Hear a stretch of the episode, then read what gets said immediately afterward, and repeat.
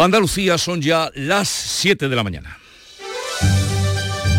En Canal Sur Radio, La mañana de Andalucía con Jesús Vigorra.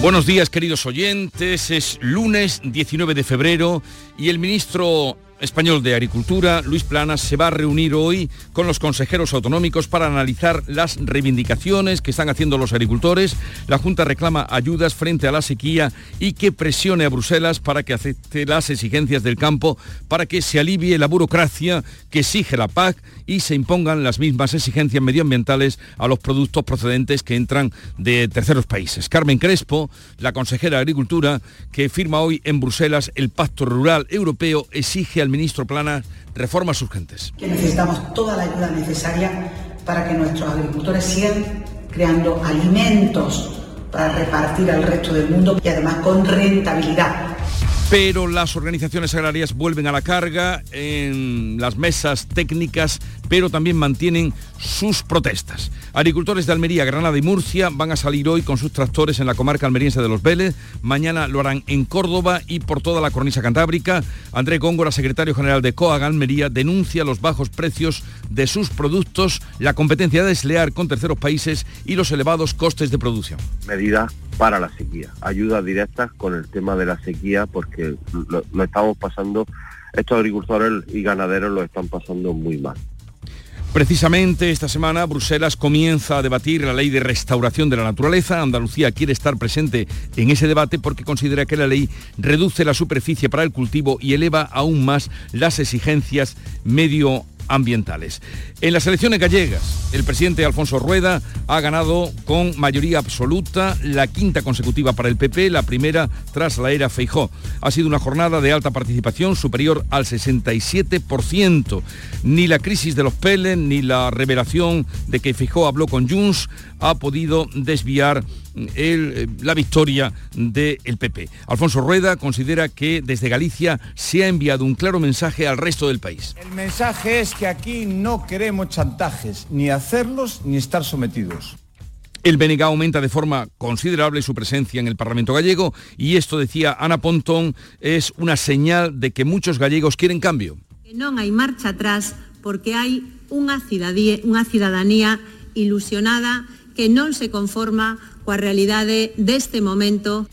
Y resueltas ya las elecciones, el calendario de la política nacional se puede acelerar, aunque de momento el PSOE ha pedido a la mesa del Congreso, donde tiene mayoría a consumar, una prórroga de 15 días para negociar las enmiendas a la ley que termina este miércoles, a la ley de amnistía. Continúa la tensión en Barbate y en el campo de Gibraltar tras el asesinato de dos guardias civiles arrollados por una narcolancha el pasado viernes. Este viernes se producía una nueva reyerta entre familias vinculadas al narcotráfico en el cuartel de Barbate, en el que resultaban heridos leves tres agentes. La portavoz de la Asociación Unificada de la Guardia Civil, Carmen Villanueva, denuncia que se ha perdido el principio de autoridad y que los narcotraficantes campan a sus anchas es una cosa que se viene dando la alarma de hace mucho tiempo y claro, eh, cada vez va peor porque como no nadie les pone freno y las condiciones en las que se trabaja y cómo están en situaciones límite. Este lunes se vuelven a sentar a la mesa en Bruselas el ministro de Justicia, Félix Bolaños, y el vicesecretario de Acción Institucional del PP, Esteban González Pons, con el comisario de Justicia como mediador para abordar la renovación y reforma del Consejo General del Poder Judicial, que como todo el mundo sabe lleva ya cinco años caducado.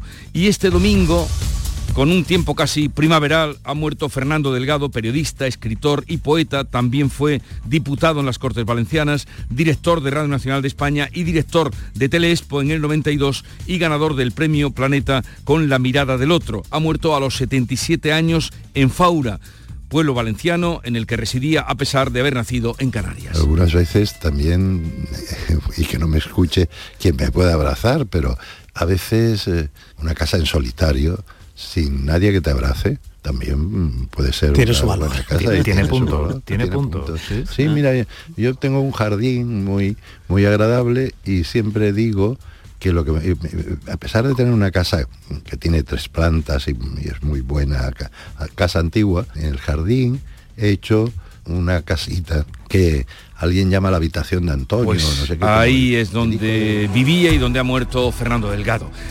Iniciamos la semana con tiempo seco y soleado, temperaturas sin cambios o algo más altas, hoy con máximas entre los 19 de Jaén y Almería y los 23 de Córdoba, Sevilla y Huelva, 23 vientos flojos variables. Pero vamos a saber con detalle cómo viene el día en cada una de las provincias andaluzas, qué se espera en Cádiz, salud votaron. Tenemos 11 grados de temperatura en Cádiz y 13 en Algeciras. El cielo está despejado. En Jerez, Pablo Cosano. 9 grados marca el termómetro a esta hora, 23 de máxima prevista cielo limpio. En Huelva, María José Marín. Pues prácticamente calcado, en 23 grados de máxima, 9 grados a esta hora, cielos despejados. En Córdoba, Mar Vallecillo. Buenos días, pues más de lo mismo, 9 grados y cielos despejados, la máxima prevista es de 23. ¿Cómo viene el día por Sevilla, Antonio Catoni? Con cielos despejados y con esas temperaturas que suben hasta los 23 en la capital, ahora mismo 9. ¿Qué se espera en Málaga, María Ibáñez? Pues de momento tenemos 10 grados de temperatura, alcanzaremos máximas de 20 grados despejados a esta hora. ¿Cómo amanece Jaén, César Domínguez? Pues con 11 grados, cielos despejados, ya lo has dicho, la 19 grados será la máxima de hoy. ¿Cómo será el día en Granada, Jesús Reina? Tenemos en estos momentos 7 grados, tendremos bastante sol, pocas nubes, vientos casi ninguno y máxima de 22. ¿Y en Almería, María Jesús Recio? Tenemos ahora mismo 11 grados de temperatura, sin nubes en el cielo, la máxima 19.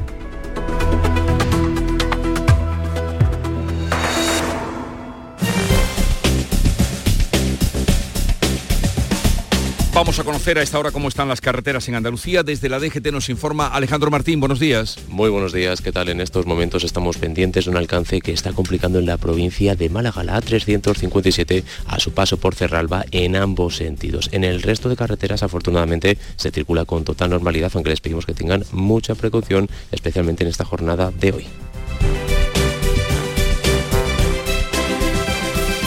Son las 7, 7 minutos de la mañana. Busca tu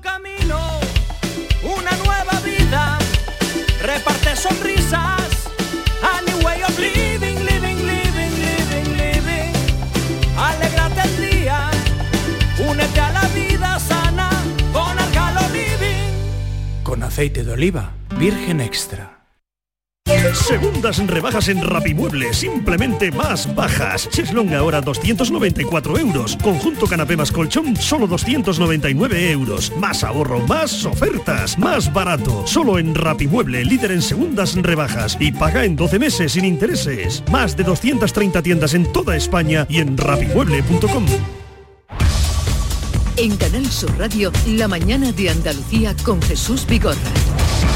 Vamos a contarle la actualidad de este día que pasa por cómo el gobierno y en su representación el ministro Luis Planas y las comunidades autónomas van a mantener hoy una reunión telemática sobre la crisis del campo, mientras que los agricultores mantienen por su parte la presión, la presión con sus protestas hoy en Almería y luego serán en Málaga y luego serán en Granada y luego serán en la provincia de Cádiz. Informa Manuel Pérez Alcázar. La consejera de eh, Agricultura de la Junta de Andalucía que firma hoy en Bruselas la adhesión de Andalucía al Pacto Rural Europeo, va a reclamar al ministro en esa videoconferencia que presione a Bruselas. Carmen Crespo exige a Planas reformas urgentes. Ya lo tendría que haber hecho, pero también adicionalmente en nuestro país el modificar la ley de cadena, con el doble tarifa eléctrica para el regante, con más Next Generation dedicada a la agricultura y que el Ministerio sea líder, en este caso en el Gobierno de España, para las cuestiones de fiscalidad, porque hemos pedido una rebaja de módulos este lunes volverán a reunirse las mesas técnicas eh, entre el Ministerio y los agricultores mientras continúa la presión del campo.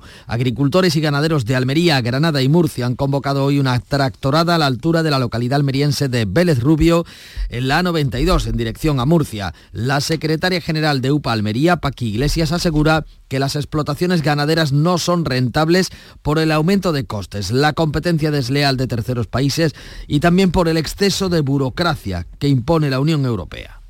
Todo lo que es sostenible, creo que ese es uno de los mensajes que tenemos que mandar al Ministerio, a la Consejería de Agricultura y a la Unión Europea, ¿eh? la sostenibilidad tiene un precio. Y el precio nosotros no lo podemos pagar en estos momentos porque la rentabilidad de nuestras explotaciones está por debajo de ellos. En la sarquía malagueña los agricultores han realizado una marcha este domingo y han regalado productos de sus huertas que se quedan sin recoger por los bajos precios. Estos son limones ecológicos que nos lo están pagando, se lo están pagando al agricultor a 8 céntimos. 8 céntimos. Te vas ahí abajo al Mercadona que está a 30 metros y lo verás a 2 euros. Mañana se movilizarán en Córdoba y en toda la cornisa cantábrica. Cerca de 60 tractores han pasado la noche a las puertas de Mercarrioja tras recorrer el centro de Logroño. Hay convocada también una gran manifestación el próximo día 26 de febrero en Madrid, coincidiendo con la celebración del Consejo de Ministros de la Unión Europea. Y esta semana vamos a estar pendientes también de Bruselas, porque allí van a empezar a debatir la ley de restauración de la naturaleza. Nuria Durán. Andalucía quiere tener presencia en la nueva reforma de la política agraria comunitaria, ya que la Junta considera negativa esa norma para los productores agrícolas andaluces y con ello para los agricultores, para los consumidores. La consejera Carmen Crespo asegura que las líneas iniciales de esta normativa reducen la superficie para el cultivo y elevan todavía más las exigencias medioambientales al agro y la pesca. El presidente valenciano y la vicepresidenta para la transición ecológica, Teresa Rivera, van a abordar hoy el trasvase Tajo Segura. Andalucía junto con Murcia y Valencia reclaman al gobierno consenso. El presidente valenciano Carlos Mazón pondrá sobre la mesa los recortes del pasado año al trasvase al imponerse los caudales en contra del criterio, dice, de los técnicos del Ministerio. Mazón va a defender la solidaridad después de que se haya negociado llevar agua desde la desaladora valenciana de Sagunto hasta Cataluña. Andalucía, Comunidad Valenciana y Murcia han remitido al Ministerio de Transición Ecológica un escrito en el que piden que se cree una comisión técnica que marque las reglas de explotación tras un proceso dialogado y no impuesto. Quieren evitar que se aplique una maniobra similar a la del año pasado para mermar el trasvase Tajo Segura. El pantano de Sierra Bollera en Córdoba suma más de 3 hectómetros cúbicos y acerca la fecha para que los habitantes del norte de esta provincia cordobesa vuelvan a tener agua potable en sus hogares que llevan ya más de 10 meses sin agua potable. El pantano roza el 10% de su capacidad, un nivel que junto a los trabajos de construcción de la depuradora acorta la espera para que vuelva el agua a los grifos de los 80.000 vecinos de las comarcas del Guadiato y los Pedroches, que llevan más de 10 meses sin suministro. Las reservas darían hoy para abastecer a la población durante al menos seis meses, aunque primero habrá que analizar su calidad. Y vamos a hablar ahora, como no, de las elecciones gallegas que tuvieron lugar ayer domingo. El PP consigue su quinta mayoría absoluta consecutiva en Galicia. El BNG se consolida como segunda fuerza ante el desplome del PSOE y Democracia Ourensana logra meter un representante. La izquierda y Vox siguen fuera de la Cámara Gallega. Ha sido una jornada de participación histórica, un 67,3%, 18 puntos más. El PP revalida, por tanto, la mayoría absoluta con 40 diputados, pese a perder dos en las primeras elecciones tras la era Feijo, que hoy va a visitar Galicia. Ni la crisis de los pellets ni la revelación de que Feijo habló con Junts, aunque descartó la amnistía, han frenado el empuje del PP en Galicia. El presidente electo, Alfonso Rueda, considera que desde su territorio se ha enviado un claro mensaje al resto del país. El mensaje es que aquí no queremos chantajes, ni hacerlos ni estar sometidos. Aquí no queremos privilegios de ningún tipo, ni para nosotros ni para los demás. Ni más que los demás, ni menos que nadie. El presidente andaluz Juanma Moreno ha felicitado a Rueda en redes sociales destacando el triunfo de la moderación y del equilibrio. El Bénega, por su parte, aumenta de forma considerable su presencia en el Parlamento gallego y esto decía Ana Pontón, es una señal de que muchos gallegos dice quieren cambio. Que hay un antes e un despois y que no hay marcha atrás porque hay una ciudadanía ilusionada que non se conforma coa realidade deste momento e que quere transformar este país. Los socialistas han sido los grandes perdedores de estas elecciones al pasar de 15 a 9 escaños. Pedro Sánchez ha felicitado en redes sociales a Alfonso Rueda por su mayoría absoluta y ha mostrado su reconocimiento por la entrega, dicho, del candidato socialista. No obstante, José Ramón Gómez Besteiro ha reconocido el mal resultado. Los socialistas somos demócratas e aceptamos sin reservas o mandato das urnas. Hoxe non obtivemos os resultados que agradábamos e debo decirlo así sin paliativos. O noso principal cometido foi facer entender a importancia destes comicios para o futuro de Galicia e a necesidade dun cambio e non o conseguimos. El partido localista Democracia Orensana de Pérez Jacome hace historia y logra un escaño. Aspirábamos a ser llave y de hecho contratamos un catering impresionante y como no lo somos estamos mirando ahora bien quién lo paga. Es una broma para romper el hielo. Es absolutamente histórico que Democracia Orensana, un partido de Ourense, de la provincia de Ourense, entre en el Parlamento gallego. La izquierda paga cara a su desunión y sigue fuera de la Cámara, como Vox. La candidata de Yolanda Díaz, Marta Lois, queda por debajo del 2% y Podemos con solo un 0,26%, incluso menos que el PACMA. Y la actualidad política, ya fuera de eh, Galicia, va por esta vía. El PSOE ha pedido al Congreso otra prórroga de 15 días para tramitar la ley de amnistía ante la falta de acuerdo con el expresidente catalán Carles Puigdemont. Los socialistas han solicitado a la mesa del Congreso, en la que tienen mayoría junto a Sumar, la ampliación del plazo para debatir y votar el dictamen de la ley. La negociación con Junts sigue atascada después de que los de Puigdemont tumbasen las enmiendas exigiendo que la amnistía abarque todos los delitos de terrorismo. La mesa del Congreso dio 15 días a la Comisión de Justicia para llegar a un nuevo acuerdo y ese plazo vence este próximo miércoles. El PP asegura que el PSOE trata de ganar tiempo y de preparar el terreno para aceptar nuevas cesiones y atender la exigencia de los catalanistas. Entre tanto, el presidente de la Generalitat, Per Aragonés, rechaza que los resultados de las elecciones gallegas puedan condicionar la ley de amnistía. Tiempo también es importante. Hay la urgencia de que esta ley se apruebe. Repito, es una ley robusta, sólida que va a dar cobertura a todos los casos y que también debe servir para acabar con las maniobras de determinado uh, sector uh, judicial nacionalista español, por ejemplo, contra el expresidente Carles Puigdemont o contra Marta Rovira o Rubén Wagensberg, entre otros. Vamos ahora a otro asunto, también político. El ministro de Justicia, Félix Bolaños, y el vicesecretario de Acción Institucional del PP, Esteban González Pons, se vuelven a reunir hoy con el comisario europeo de Justicia, que hace las veces de mediador para abordar la renovación del Poder Judicial, que ustedes saben, Consejo General del Poder Judicial lleva ya más de cinco años caducado. El encuentro, que estaba previsto para el pasado lunes, pero que fue aplazado a petición del PP, tendrá lugar a las 4 de la tarde y al término la Comisión Europea publicará una declaración. Tras la primera cita de Bolaños y Pons para tratar de desbloquear el órgano de gobierno de los jueces, el comisario Reinders valoró el compromiso de las partes para tratar de avanzar en este ámbito. Y por cierto que dijo en aquel entonces que la próxima reunión sería en Madrid, en España. Los ha vuelto a llamar a Bruselas, señal de que la cosa no está del todo cocida o cocinada. Trabajo retoma este lunes las reuniones para acordar la reducción de la jornada laboral. Los agentes sociales se van a sentar esta tarde por segunda vez con el secretario de Estado para comunicar los avances que ha ido alcanzando en los encuentros paralelos celebrados durante estas semanas. El propósito planteado es llevar la jornada a 38 horas y media en 2024 y serían 37 horas y media en 2025 sin pérdida de salario. Sumar lleva mañana al Congreso una iniciativa sobre este asunto. Será la primera vez que eh, haya una votación parlamentaria sobre la medida. Después de los trágicos sucesos en el puerto de Barbate, las asociaciones profesionales de la Guardia Civil denuncian que se ha perdido el principio de autoridad y los narcotraficantes actúan con impunidad en Barbate y en el campo de Gibraltar.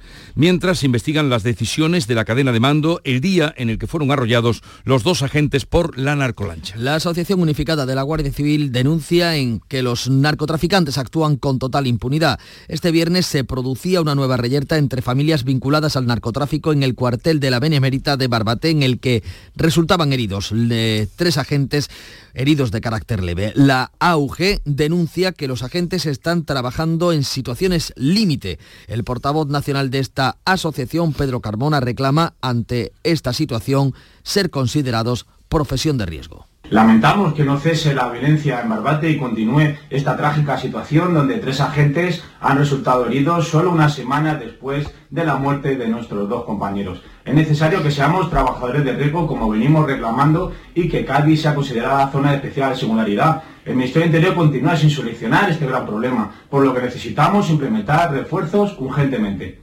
La Guardia Civil ha abierto una investigación interna para depurar responsabilidades en el caso de que se hubiesen producido alguna decisión incorrecta en la toma de decisiones de la cadena de mando en el suceso que costó la vida a los dos agentes que fueron arrollados por la narcolancha en Barbate. La investigación, como han reclamado las familias de los dos agentes asesinados, deberá determinar quién dio la orden de que los, de que los guardias civiles entrasen en el mar con una embarcación tres veces menor que la de los narcotraficantes. El Senado va a reprobar el miércoles miércoles al ministro del Interior, Grande Marlasca, con el respaldo de la mayoría absoluta del PP que impulsa esa iniciativa. Trabajadores de vigilancia aduanera en Cádiz también denuncian falta de recursos y amenazan con acciones de protesta. El sindicato CESIF estudia movilizaciones, incluso ir a la huelga. El responsable nacional de esta central en el Servicio de Vigilancia Aduanera, Francisco García, lamenta que lo sucedido en Barbate lo venían denunciando sin que nadie, dice, adoptara medidas. Subraya que es una lucha desigual contra el narco. Nosotros, desgraciadamente, seguimos con los mismos medios, no nos han dotado de medios distintos y las embarcaciones en vigilancia aduanera. Que nosotros estamos denunciando que nos estaban poniendo en peligro y que pues seguimos desgraciadamente enfrentándonos a, a las narcolanchas con embarcaciones recreativas. Son embarcaciones semirrígidas que no, que no cumplen un mínimo de seguridad. El ministro de Exteriores chino ha anunciado en Córdoba que su país levanta el embargo sobre la carne de ternera de origen español. Wang Yi va a ser recibido esta mañana por Pedro Sánchez y por la tarde por el rey. El ministro chino ha anunciado que la carne de ternera española podrá acceder libremente al mercado chino, según ha explicado el ministro de Exteriores José Manuel Álvarez, quien asegura que esta medida va a tener un impacto tremendamente positivo. Es una medida que nosotros llevábamos solicitando ya tiempo y que va a redundar en beneficio de todo el campo español. Es difícil encontrar un mercado del tamaño del chino y por lo tanto yo estoy seguro que con la calidad de nuestros productos cárnicos y de nuestra carne de ternera y de bovino, desde luego el éxito va a estar garantizado y Rusia ha tomado el control de la ciudad de Abdika, el que ha sido hasta ahora el bastión de Ucrania en el Donbass. El portavoz del, ministro, del Ministerio de Defensa, Igor Kosnachenko, ha informado de la muerte de 1.500 soldados ucranianos en 24 horas y de la victoria en la operación. La mañana de Andalucía. Renew Descubre Renew, una amplia gama de vehículos de ocasión para todas tus necesidades. Elige entre eléctricos, híbridos de gasolina o diésel, reacondicionados y certificados. Llévate tu vehículo de segunda mano totalmente revisado y aprovecha la garantía Renew. Además, tasamos tu coche actual y financiamos el que compres. Descubre los vehículos de ocasión en es.renew.auto. Y además este mes con condiciones especiales en tu concesionario Renault y Dacia de la Comunidad de Andalucía.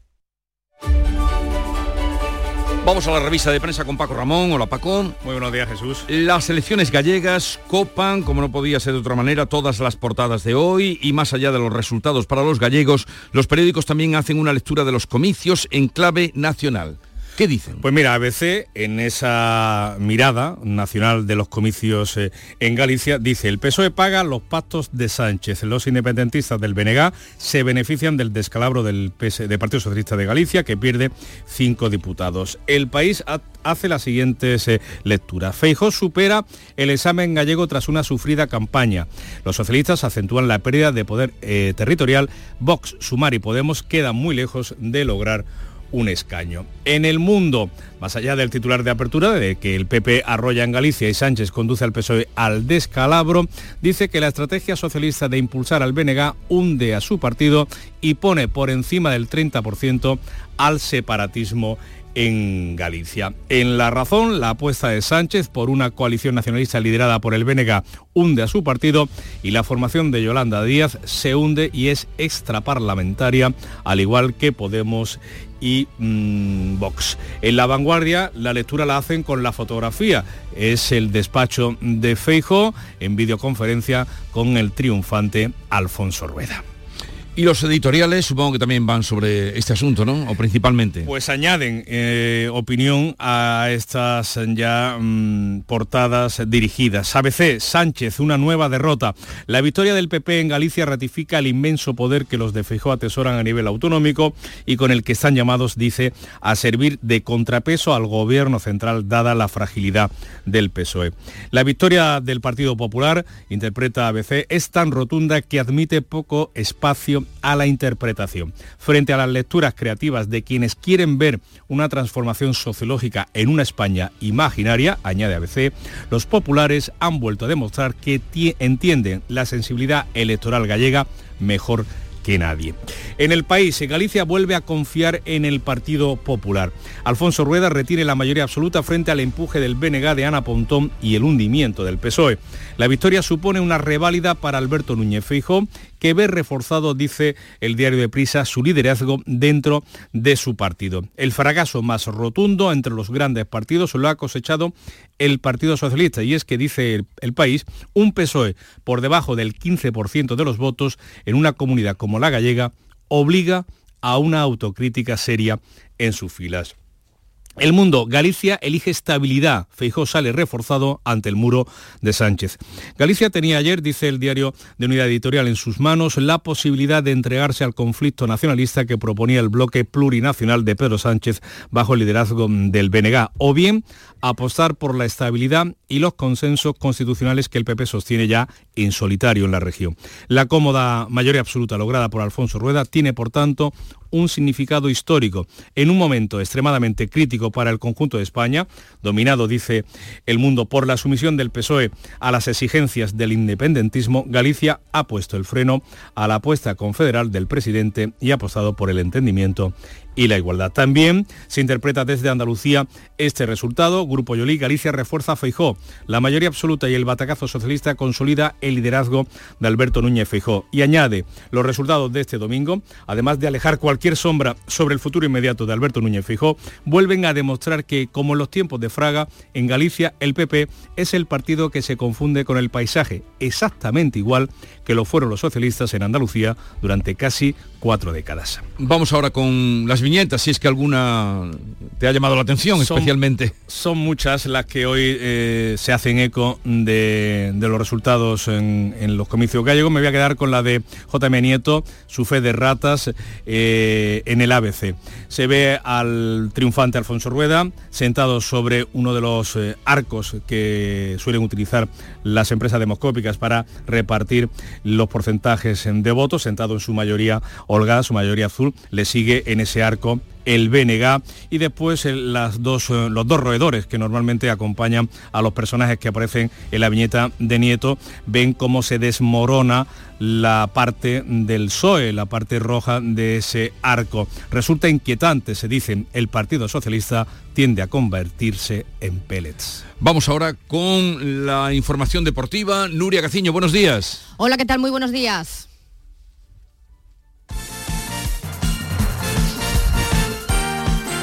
Jornada de empates que no sirven de mucho. No, segundo partido del Betis sin ver puerta en casa, empate a cero ante el Alavés, que parece que se ha convertido este año en la bestia negra de los verdiblancos, habida cuenta de que el equipo vitoriano fue su verdugo en la Copa. Este empate unido a la victoria de la Real Sociedad provoca que el Betis salga de los puestos de, de, de Europa, ocupa ahora la séptima plaza, solo un punto de los sextos, que son los Donostiarras, y a siete del Atleti de Bilbao, que es su próximo rival en Liga. Partido sin duda clave para los béticos, como también va a ser clave el del jueves, vuelta de la previa de los octavos de la Conference League, donde no queda otra que remontar el gol adverso de la ida ante el Dinamo de Zagreb si se quiere seguir adelante en la competición. Y clave se presentaba el duelo andaluz de los Cármenes entre el Granada y el Almería, sobre todo clave para el conjunto granadinista, pero al final empate a uno, reparto de puntos que no le sirva a ninguno de los dos. Ambos continúan en lo más bajo de la tabla, el Almería ya a 12 puntos de la permanencia y el Granada a 6. En descenso tenemos también al Cádiz, que el sábado perdió 2 a 0 ante Osasuna en Pamplona.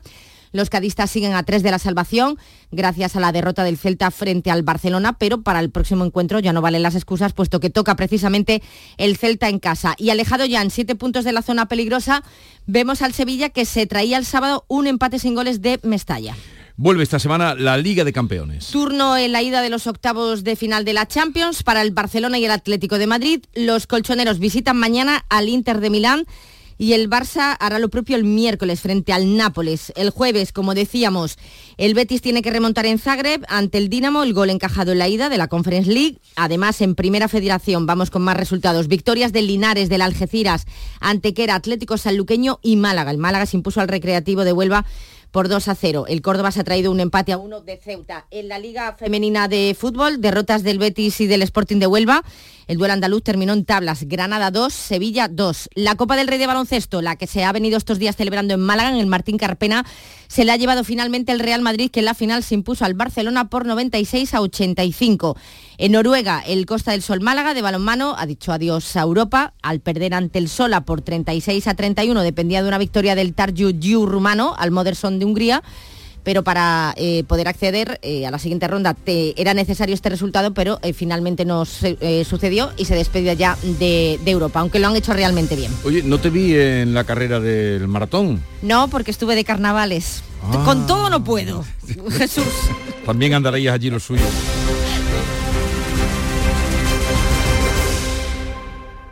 Canal Sur Radio.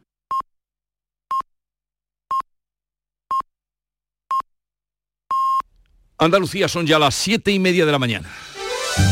En Canal Sur Radio, la mañana de Andalucía con Jesús Vigorra. Y a esta hora vamos a resumir en titulares con Nuria Durán las noticias más destacadas que les estamos contando hoy.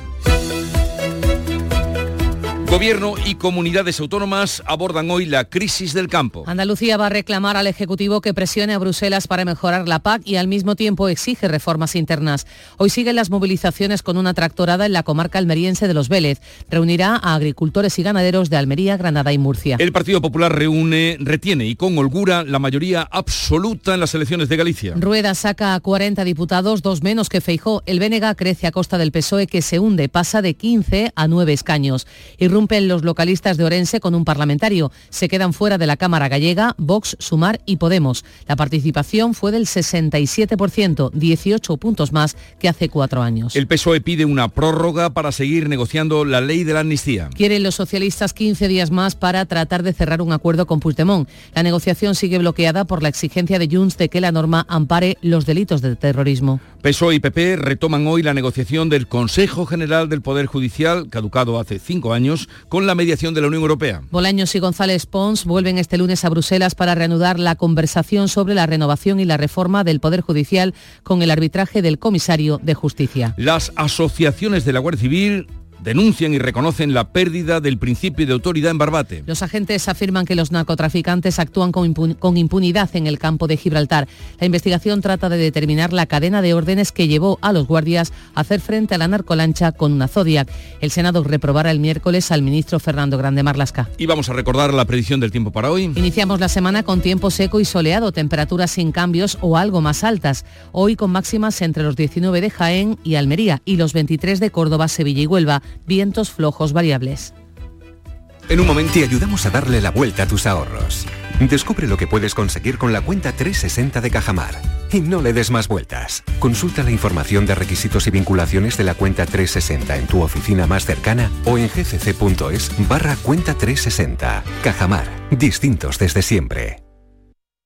Desde este pasado 12 de febrero hay cambios en la forma de ver tu televisión. Canal Sur solo emite ya en alta definición, por lo que debes buscar el indicativo HD junto a nuestro logo, en la parte inferior derecha de tu pantalla. Si ya ves este indicativo HD, te aconsejamos que reordenes los canales porque muchos dejarán de verse. Si tu televisor tiene más de 10 años, seguramente no está preparado para la recepción de nuestras nuevas emisiones. En ese caso, puedes cambiar tu televisor por uno nuevo o adquirir un decodificador o sintonizador externo que pueda recibir señales en alta definición. Los espectadores que vean Canal Sur a través de una plataforma digital no deberían tener problemas.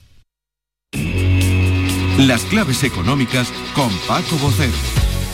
Pues a esta hora de la mañana, como siempre, vamos al encuentro con Paco Vocero. Buenos días, Paco. Buenos días, Jesús. ¿Qué tal? ¿Qué tal? Bien, mañana de lunes y lo primero, para estar bien informados, los titulares que dan los medios económicos especializados que no hablarán de las elecciones gallegas, ¿no? Bueno, sí, sí, por supuesto, claro que hablan, pero mm, al final van a la información económica, como esta con la que comenzamos de, en expansión, en la que habla que Iberdrola y Endesa se enfrentan al precio de la luz más bajo en 15 años el megavatio cae a 35,99 euros, algo que no se veía desde 2009 y que trastoca la estrategia de las compañías eléctricas y la política de precios del gobierno.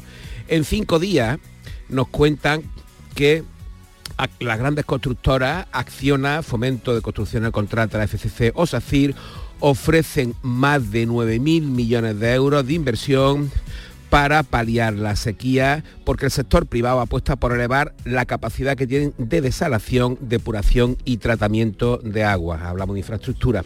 Si nos vamos al economista, nos cuenta qué puede imitar, o más bien se pregunta de una forma retórica, qué puede imitar España de los mejores sistemas de pensiones y se refiere al ranking anual que elaboró la consultora Mercer para premiar a los mejores sistemas de pensiones y alentar al resto de países a mejorar sus pilares de la jubilación, porque aquí en España deja algunas tareas pendientes. Y en Invertia finalmente pues mm, abre con un tema del cual mm, hablamos bastante a menudo en estas claves y se refiere a la productividad y habla de que la productividad también es un problema dentro de España. Mm. El País Vasco dobla la productividad de Extremadura. Y ahora nos vamos con las claves. O sea, el País Vasco dobla la productividad, de, Extremadura. Evidentemente el, tejido industrial del País Vasco no es el extremeño, el tamaño de las empresas en el País Vasco no son las de las extremeñas, hay que entenderlo de una forma sencilla. Vaya. Eh, vamos ahora con las claves. Paco, ¿qué nos traes? Pues mira, tenemos ante nosotros una semana de pocas claves internas en materia económica y las mm, claves más relevantes van a estar en la eurozona y en Estados Unidos. Bueno, hoy, como ya has comentado eh, hace unos minutos, vamos a tener las reuniones del gobierno con agricultores y las habituales de las últimas semanas con los agentes sociales, insistiendo en esta negociación de la reducción de la jornada de trabajo.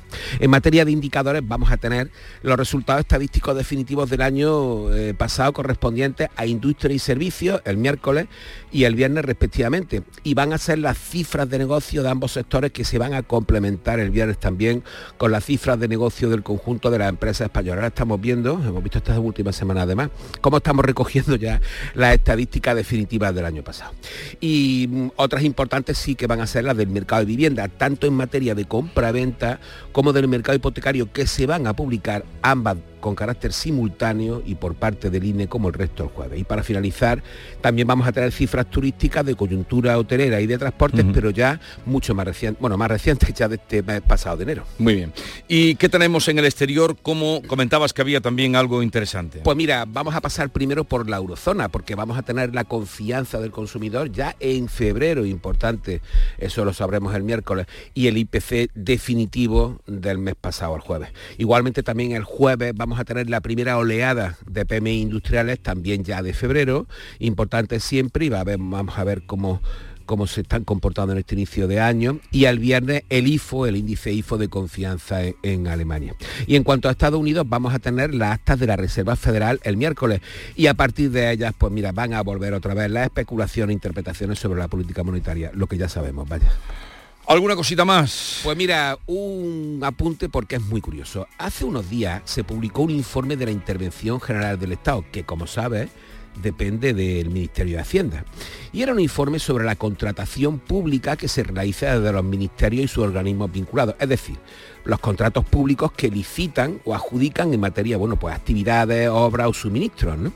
Y que el año pasado, fíjate, se elevaron a 36.000 millones de euros. Bueno, pues sabe lo que dice la Intervención General del Estado que de los 22 ministerios actuales no hay uno solo que funcione bien en esa gestión de los contratos públicos. Mira, en 10 son necesarias mejoras, en 10 mejoras relevantes y directamente en 2 es que la contratación pública funciona mal. Oye, esto requiere, requiere un, fuerte golpe por parte de Hacienda, ¿eh? ya que depende de la intervención general del Estado y hay que meter, ahí hay que meter un poquito de caña, como se diría. ¿eh? Sí, sí, como suelen decir ahora, habría que hacérselo mirar. Es una expresión muy usual y corriente. Oye, comienza la semana, no faltará la información de Paco Vocero, que tengas un bonito día. Igualmente. hasta, mañana. Hasta mañana. Andalucía necesita menos. Menos retrasos, menos cargas administrativas, menos trámites, menos duplicidades. Andalucía necesita menos para crecer más. Por eso, la Junta de Andalucía pone en marcha el Plan Andalucía Simplifica, que trabaja en transformar la administración pública para que sea más ágil y digital, al servicio de todos. Descubre las medidas en andaluciasimplifica.com. Junta de Andalucía. Frutos secos Reyes, mucho más que pipas. Disfruta con nuestra deliciosa variedad de frutos secos, snacks y golosinas en los más de 35.000 puntos de venta que tenemos en Andalucía o en frutosecorreyes.es. Ah, y ahora con tu pedido a partir de 20 euros, te lo llevamos a casa gratis. Frutos secos Reyes, tus frutos secos de siempre.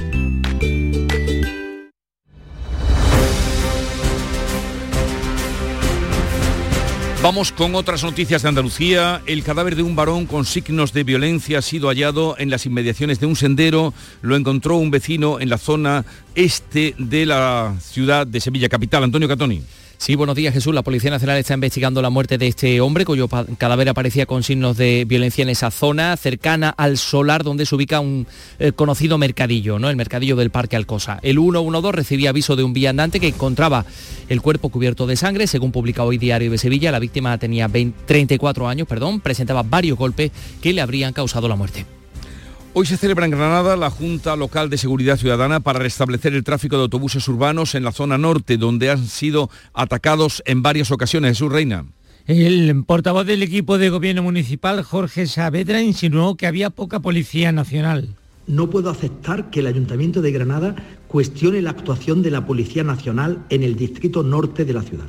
La Policía Nacional siempre va a respaldar a la Policía Local en todo lo que necesite para ello no es necesario ningún protocolo de actuación, ni siquiera una Junta de Seguridad Local. Esa era la respuesta del subdelegado José Antonio Montilla, que no se hacía esperar inmediatamente nueva respuesta de Jorge Saavedra. Esa reunión que se produjo el jueves y además después de esa reunión hubo una respuesta, como digo, muy buena por parte de la Policía Nacional, que agradecemos, pero claro, el señor Montilla ni se entera y se dedica a hacer oposición al gobierno local y al gobierno municipal. En definitiva, Junta Local de Seguridad Ciudadana hoy en Granada con situación muy tensa y acusaciones cruzadas. UGT y comisiones obreras piden más información y más formación en prevención tras el primer accidente laboral con resultado de muerte este año ocurrido en Córdoba, en la provincia, porque sucedía en la tarde de este sábado en Los Blázquez, donde fallecía un agricultor tras entrar en contacto con un cable de alta tensión que ha pasado Mar Vallecillo. Porque según los sindicatos, este tipo de siniestros solo son evitables si todas las partes se implican. Así lo aseguran Jaime Sarmiento y Aurelio Martín, que son los responsables de salud laboral de UGT y de comisiones obreras en Córdoba. Esperamos que las empresas que están obligadas a velar por la protección en la seguridad y prevención de los riesgos laborales cumplan con lo establecido en la Ley de Prevención de Riesgos Laborales. Y necesitamos una mayor implicación de administración, inspección de trabajo, para castigar los incumplimientos que se realizan de las normas elementales de prevención de riesgos laborales. Un técnico y una inspectora de guardia se desplazaron a los Blasques para investigar el caso ayer por la tarde. En Huelva, la Asociación de Industrias Químicas Básicas y Energéticas, AICB, celebra este lunes el Día de la Industria para poner en valor el papel que tiene el sector. María José Marín. Huelva y su entorno constituyen uno de los principales centros industriales de España. 19 empresas asociadas y 20 plantas de producción forman la IQBE. Son el núcleo más significativo de la actividad industrial de la provincia y uno de los más importantes del país. Hoy se pone en valor todo este potencial con la celebración del Día de la Industria al que asisten representantes institucionales y empresariales, entre ellos el consejero de Industria, Energía y Minas de la Junta, Jorge Paradela. Técnicos municipales inspeccionan hoy el pabellón de la Salobreja después de detectar el desplazamiento de un muro. Está cerrada desde el viernes. Jaén, César Domínguez. Sí, van a ver si la infraestructura deportiva corre o no peligro. Está clausurada al detectarse una separación del muro desde el techo de unos 25 centímetros. Lo detectaron los operarios que estaban trabajando para solucionar los problemas de gotera que tienen este pabellón, la segunda instalación con más importancia en la capital después del Olivo Arena. El convento de las Carmelitas Descalzas de Ronda, que custodia la mano incorrupta de Santa Teresa de Jesús, necesita monjas para evitar así que el Vaticano ordene el cierre del convento por falta de parroquia. María Ibáñez. Sí, es que hace un siglo cuando se abrió este convento quedó escrito que esa reliquia, la mano izquierda incorrupta de Santa Teresa, permanecería en ronda mientras el convento estuviera abierto. En caso contrario, había, habría que llevarlo a Castilla y León. Escuchamos lo que decía Sor Jennifer, que es la priora de este convento. No es solo que nosotros tendríamos que cerrar, es que la mano se va para Castilla y que la iglesia de la Merced, ahora mismo que es eh, nuestro convento se cierra. Pues el convento que visitan peregrinos de Noruega, Rusia o Finlandia, o Finlandia tiene actualmente cuatro monjas y necesitaría al menos dos más para que no lo cierren. El carnaval de Cádiz finaliza este domingo, ha finalizado ya. De lo más destacado nos cuenta Salud Botaro. Pues ha terminado como siempre con la quema de la bruja Piti Hubo carrusel de coros en la calle, también circuito de agrupaciones callejeras y hoy conoceremos los datos oficiales de ocupación durante este segundo fin de semana de un carnaval marcado además por varias agresiones a agrupaciones callejeras o bien por molestias de los vecinos o porque había personas a las que no les gustaba mucho lo que cantaban. Las agrupaciones han pedido respeto a la tradición y la libertad del carnaval, como sucede con otras expresiones populares, y el ayuntamiento incluso tuvo que hacer un llamamiento a la convivencia en los últimos días. Lo que sí ha sido es un éxito enorme de público y de todas partes han llegado hasta allí, ¿verdad? Pues sí, ha habido muchísima gente, hoy conoceremos datos, pero desde luego ha sido un carnaval concurridísimo, Jesús. Pues lo celebramos, que haya ido todo bien. Llegamos así a las 7.45, eh, 8 menos cuarto de la mañana. Es ahora el tiempo de la información local. Atentos.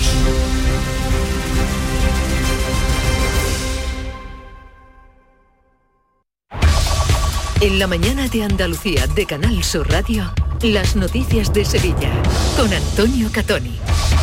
Buenos días, aparece el cadáver de un varón con signos de violencia en la zona este de la capital. El 112 recibía aviso de un ciudadano la pasada tarde, un ciudadano que lo encontraba cuando paseaba por un sendero cercano al barrio de Alcosa. La policía está investigando los hechos. Y una maratón histórica.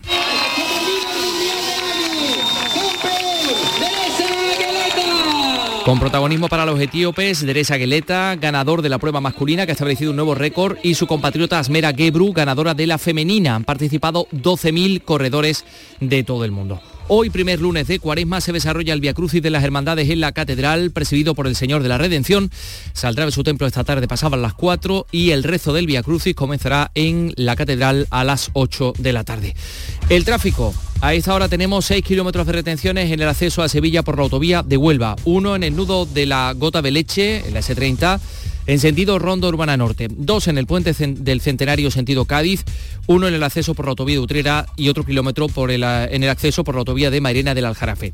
Ya en el interior de la ciudad el tráfico es intenso en sentido entrada en el puente del Patrocinio y en el del Alamillo, también en la avenida de Juan Pablo II y en el puente de las Delicias y en la Ronda Urbana Norte en ambos sentidos. Tengan también en cuenta que a partir de hoy se corta el centro de la calzada de la avenida de la Aeronáutica, es decir, el carril izquierdo de cada sentido de esta avenida entre la avenida del Deporte y la calle Flora Cristán. En ese tramo concreto se inician los trabajos del bus eléctrico rápido, trabajos que van a durar tres meses y medio. Y el tiempo, cielos poco nubosos o despejados, suben las temperaturas máximas.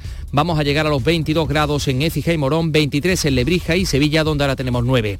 Enseguida desarrollamos estos y otros asuntos. Realiza Pedro Luis Moreno. Un desayuno, un tapeo, arroces, guisos, mariscos, carnes, pescados. La cocina tradicional está en Venta Pazo. Amplias terrazas al sol y a la sombra. Varios salones para que elijas dónde estás más cómodo. Estamos en Benagazón, a pie de autopista y también en Sanlúcar la Mayor, nuestro restaurante de siempre. Restaurante Venta Pazo. Un lugar para celebrar y disfrutar. Un lugar lleno de tradición. Venta Pazo. En Canal Sur Radio, las noticias de Sevilla. La Policía Nacional investiga la muerte de un hombre cuyo cadáver aparecía con signos de violencia en un sendero cercano al solar donde se ubica el mercadillo del Parque Alcosa. El 112 recibía aviso de un viandante de un ciudadano que encontraba el cuerpo cubierto de sangre. Según publica Diario de Sevilla hoy, la víctima tenía 34 años y presentaba varios golpes que le habrían causado la muerte. 747. Éxito de la 39 Zurich Maratón de Sevilla, que se ha convertido en el sexto más rápido de la historia. La prueba la ganaba el etíope Deresa Geleta, que completaba los 42 kilómetros en 2 horas, 3 minutos y 27 segundos. Acompañaba el tiempo, las calles estuvieron llenas de público para animar el esfuerzo de estos corredores. Los hoteles han estado con una alta ocupación y casi la mitad de los participantes eran extranjeros, como estos. Soy de Holanda, eh, sí, de Sevilla sí. Me gusta también que es a través de ciudad, entonces puedes ver también las ciudades, otra manera de ver. De Lille, del norte de Francia. Es que a mí me encanta. Pero en lo estrictamente deportivo, bueno, pues lo primero es lo último que ha pasado, es decir, el empate en el Betis Alavés. Carlos Gonzalo, buenos días. Hola, ¿qué tal? Real Betis y Deportivo Alavés se cerraban el capítulo liguero del domingo en Primera División en un partido que acababa con empate a cero. El Betis es séptimo en Liga y siete son los puntos que separan al Sevilla del descenso tras empatar también a cero frente al Valencia el sábado. El Real Betis mira ahora hacia el jueves, en día el que va a devolver visita en la Conference League al Dinamo de Zagreb con la desventaja del 0 a 1 del partido de ida jugado en el Benito Villamarín. En la maratón de Sevilla, victoria para el etíope Deresa Geleta en categoría masculina. Invirtió un tiempo de 2 horas 3 minutos y 27 segundos, nuevo récord de la prueba. En féminas ganaba su compatriota Azmera Gebru. El mejor español, Shakir, se proclamaba además campeón de España y se clasificaba para los Juegos de París. Compra en Nervión. Nuestros comercios ofrecen una amplia variedad de productos y un servicio personalizado. Comprando en el pequeño comercio de Nervión, ganamos todos. Nervión, nuestro barrio, nuestros comercios. Organiza Asociación de Comerciantes de Nervión. Financia Consejería de Empleo, Empresa y Trabajo Autónomo de la Junta de Andalucía. Cada noche, de lunes a viernes a las 10, Canal Sur Radio te acerca a la Semana Santa. El llamador. Las noticias de Sevilla. Canal Sur Radio. Hoy lunes concentración de repulsa ante las puertas del hospital de Osuna. Los sanitarios están convocados por comisiones obreras tras la agresión sufrida por celadores y vigilantes de urgencia durante la madrugada del 15 de febrero. Un grupo de 10 familiares que acompañaban a una persona enferma agredía a personal del hospital sin causa justificada, generando el temor de cuántos se encontraban allí. Un celador y un vigilante de seguridad sufrieron heridas y diversas contusiones que precisaron de atención médica. Hoy, primer lunes de cuaresma, tendrá lugar en la catedral el Vía Crucis que organiza el Consejo de Hermandades y Cofradías, que este año preside la imagen de nuestro Padre Jesús de la Redención de la Hermandad del Beso de Judas. El cortejo saldrá de su templo de la calle Santiago a las 4 y 10 de la tarde para llegar a la catedral poco antes de las 8, porque a esa hora está previsto el comienzo del rezo del Via Crucis. Posteriormente, la imagen regresará por la calle Mateos Gago, atravesará la judería para llegar a su templo sobre las once y media de la noche. El arzobispo de Sevilla precisamente se ha referido al patio de los naranjos de la catedral, que se puede visitar y por eso dice el arzobispo no ve necesidad de ningún cambio. Responde a la reclamación del acceso público total que ha hecho la Asociación Sevilla Laica. Considera el arzobispo que es una forma de protegerlos, que se mantenga cerrado durante la noche el patio de los naranjos frente a los botellones. Se puede visitar, eh, se puede contemplar y disfrutar perfectamente. No, no hace falta ahora, no hay ninguna necesidad de hacer ningún cambio. Actualmente el Patio de los Naranjos se puede visitar con la entrada a la catedral que es gratuita para sevillanos y para residentes en Sevilla y menores de hasta 13 años acompañados por un adulto. 751.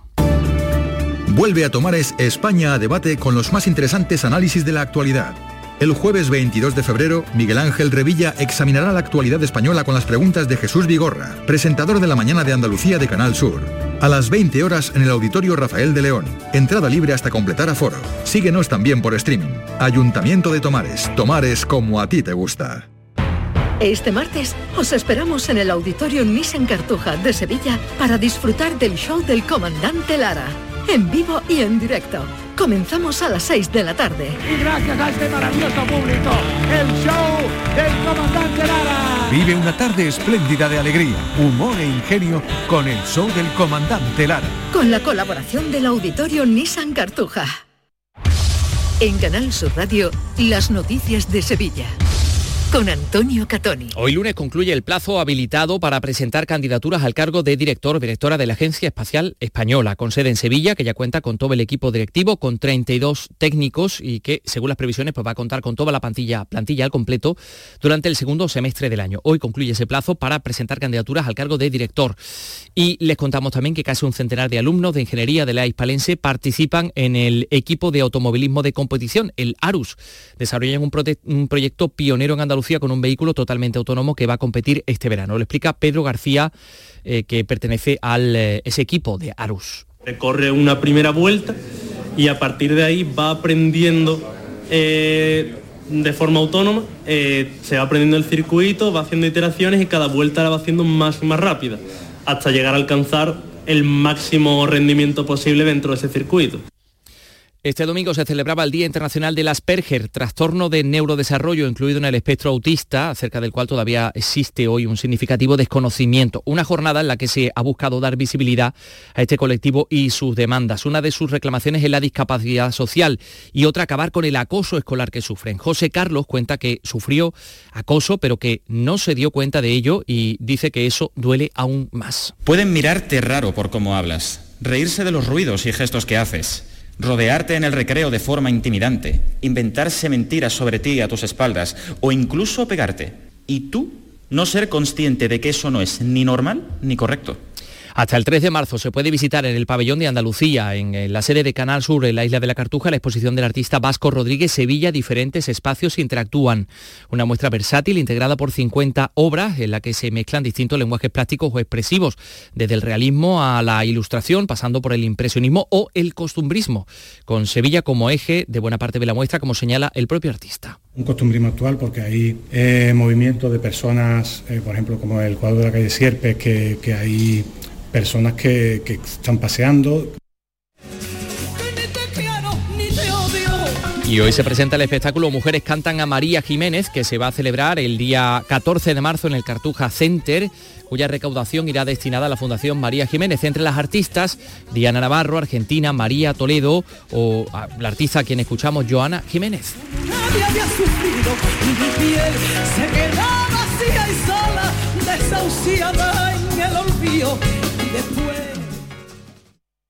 Escuchas La mañana de Andalucía con Jesús Vigorra, Canal Sur Radio.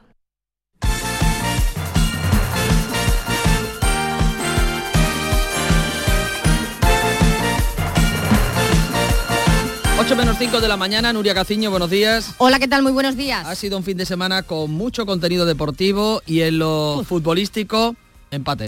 Sí, jornada de domingo con empates que la verdad es que no sirven para nada. Nos las prometíamos muy felices en el duelo andaluz de los Cármenes entre el Granada y el Almería, un partido que sobre todo se presentaba clave para los granadinistas para poder acercarse a la permanencia. Al final reparto de puntos, empate a uno y la vida sigue igual de mal para los dos. Encima el técnico del Granada, el cacique Medina, volvió a quejarse del arbitraje. Su enfado va en aumento. Me voy a guardar eh, las palabras porque es el quinto, quinto situación en creo que en seis partidos que el VAR entra en juego y las, y las cinco fueron en contra nuestro. Betis, Atlético Madrid, Las Palmas, hoy y el otro día tenía que haber entrado con dos situaciones o tres situaciones. Las expulsió, eh, las dos planchazos y el otro día la, en el tercer gol. Falta Callejón. En definitiva, y esos cinco partidos, eh, el resultado hubiese sido diferente. Y en el caso de la Almería, Garitano insiste en lo de siempre. Se juega bien, pero no se gana. Sí, es un poco la tónica de nuestros partidos, ¿no? El equipo da buena sensación y estar cerca de ganar cada fin de semana, pero bueno, por una cosa o por otra no lo, estamos consiguiendo, ¿no? El resumen es ese, que hemos estado los dos muy cerca de, ganar, nosotros como todas las semanas también, pues, pues por una cosa o por otra no, no acaba de, de llegar, ¿no? El Almería que sigue sin conocer la victoria esta temporada y que sigue siendo el farolillo de la liga. Está a 12 puntos de la salvación, mientras que el Granada es penúltimo, está a 6. Empate también es el resultado que lograba anoche el Betis en su casa, donde continúa sin ver puerta. Empate a cero ante el Alavés, al que este año pues el conjunto verde blanco sigue sin vencer. Y Pellegrini, que no encuentra explicación para este pequeño bache que está atravesando el equipo. Bueno, el fútbol eh, siempre tiene explicaciones, pero cuesta encontrar las razones. Quizás hace un tiempo atrás no ganábamos afuera y estábamos ganando todos los partidos en casa. En esta segunda vuelta estamos ganando afuera y en casa nos está costando porque los últimos resultados no han sido, no han sido positivos. Los equipos se encierran bien atrás y nos falta claridad a lo mejor para crear más ocasiones o precisión para finiquitarla. Este empate, unido a la victoria de la Real Sociedad, provoca que el Betis salga de los puestos europeos. Ocupa ahora la séptima plaza a solo un punto de los sextos, que son los Donostiarras, y a siete del Atleti de Bilbao, su próximo rival en la liga. Partido sin duda clave para los béticos, como también va a ser clave el del jueves, vuelta de la previa de los octavos de la Conference League donde no queda otra que remontar el gol adverso de la ida ante el Dinamo de Zagreb si se quiere seguir adelante en la competición. Pues este encuentro del jueves es clave para el Betis en Europa, para el Cádiz es clave el próximo choque liguero ante el Celta de Vigo. No le queda otra a los cadistas que ganar después de perder el sábado ante Osasuna en Pamplona. Lo único positivo de la jornada es la derrota del Celta frente al Barcelona que provoca que el Cádiz pues siga a tres puntos de la salvación. Es por ello que los de Pellegrino tienen que ganar como sea el próximo partido del fin de semana que viene frente al Celta. Después de tener una racha adversa tan larga y poder tener a cerca rivales, la verdad que dentro de lo malo es bueno, ¿no? Entonces, bueno, ojalá que podamos aprovecharlo. Y alejado ya en siete puntos de la zona peligrosa, vemos al Sevilla que se traía el sábado un empate sin goles de Mestalla frente al Valencia. El fin de semana que viene toca el Santiago Bernabéu, el Real Madrid. ¿Y cómo ha cambiado la situación para los de Quique Sánchez Flores? Nada que perder, o sea, realmente cuando juegas contra el mejor equipo de la liga no tienes nada que perder, lo que tienes que hacer es todo por ganar, por lo tanto lo que hay que hacer es que con nuevamente preparados, poner resetear, volver a, empezar de cero la semana, hacer una buena semana, vendrá mucha gente a vernos de, los nuestros y, lo que tenemos que hacer es competir. Yo creo que si nosotros competimos estaremos siempre cerca de un muy buen resultado. Evidentemente no se va al Santiago Bernabéu con tantas urgencias. Vuelve esta semana la Liga de Campeones.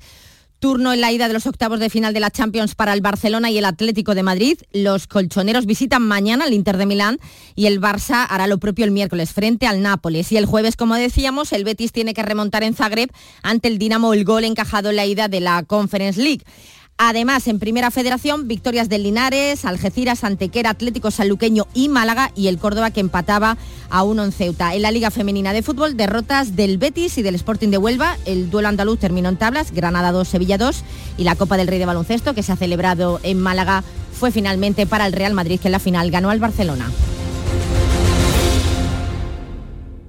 Canal Sur, la radio de Andalucía.